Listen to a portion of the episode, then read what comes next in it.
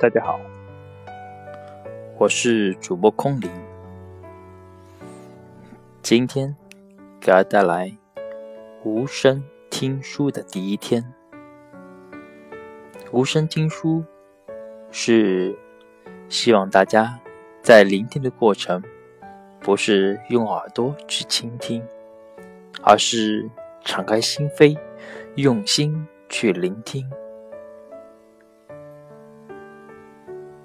希望您在听的过程中有所收获。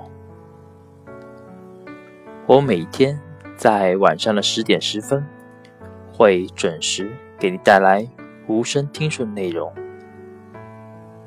敬请期待。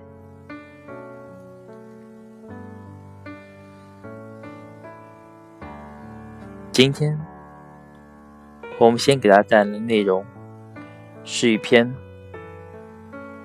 微型的小说叫《放心不下》。他患了癌症，住了院，做了手术。手术后，医生说他癌症晚期，在人世间的日子也就一个月了。起初，孩子们忍着悲痛，不愿意把这消息告诉他。可越掩盖，他越怀疑，因为从女儿的眼神里，他已经读到了她的病情。到她的男人真正把病情的真相告诉她时，他倒平静下来。死，他不怕。人早有一天，或晚一天。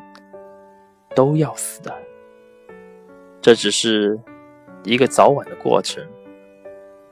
但目前，他不愿死，也不能死，因为他还放心不下他男人。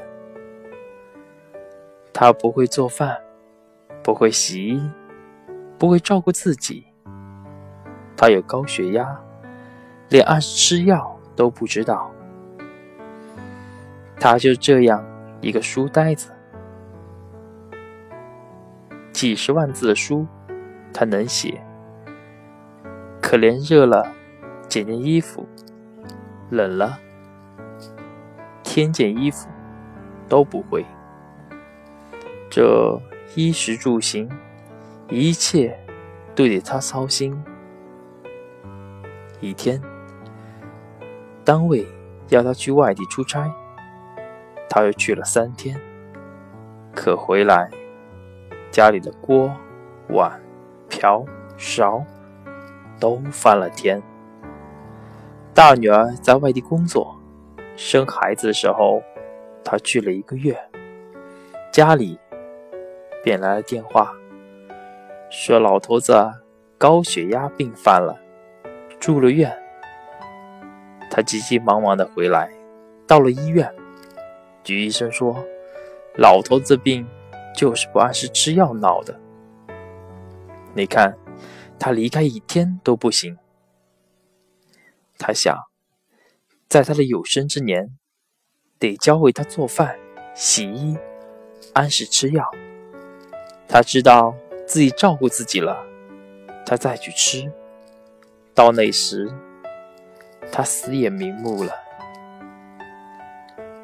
在住院的日子里，本来医院的饭菜很好，汤汤水水都有，可他不吃，他要让他送饭，让他亲自做了饭给他送来。他要吃他炒的菜，煮了鸡汤，尽管他做的不好吃，他也要他来做。他第一次。送了小米饭，有点糊味了。他仍说好吃，好吃。他含着泪看着他把饭吃了。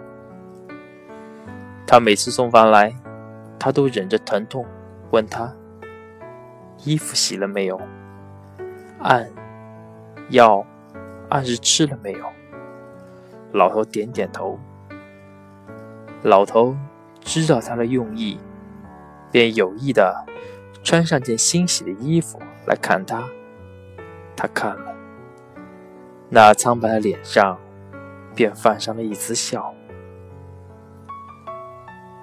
女儿知道了，便说：“爸爸的衣服我来洗，饭我来做。”他说：“还是让你爸自己做吧，自己洗吧。你们上班时间有限，再说他自己。”会做的，我死了也放心。这些老头心里明白。他在医院里住了二十多天，便出院了。回家来，他还忙着培养老头的自立能力。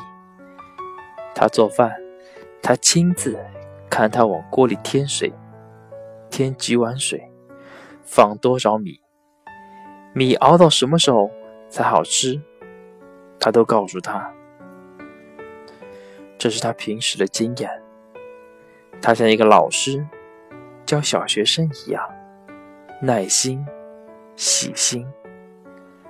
看他炒菜、洗衣，每天都提醒他吃药。饭菜、洗衣，学了差不多了。可就是那高血压的药，他总忘了吃。他想，我还是不能死啊。夜里，老头躺在身边，深情地说：“其实，做饭、洗衣，我早就学会了。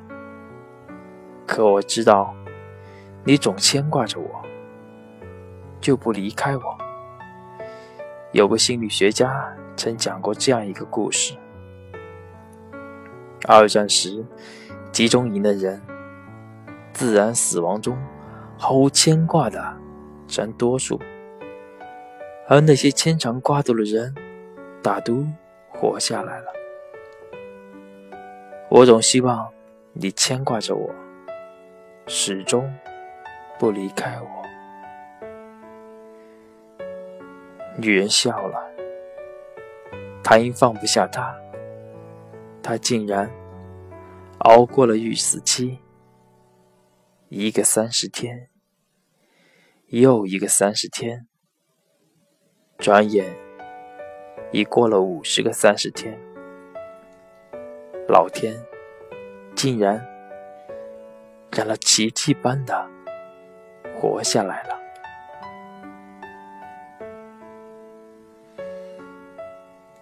明晚的十点十分，让我们再次相约在这个电台里。晚安。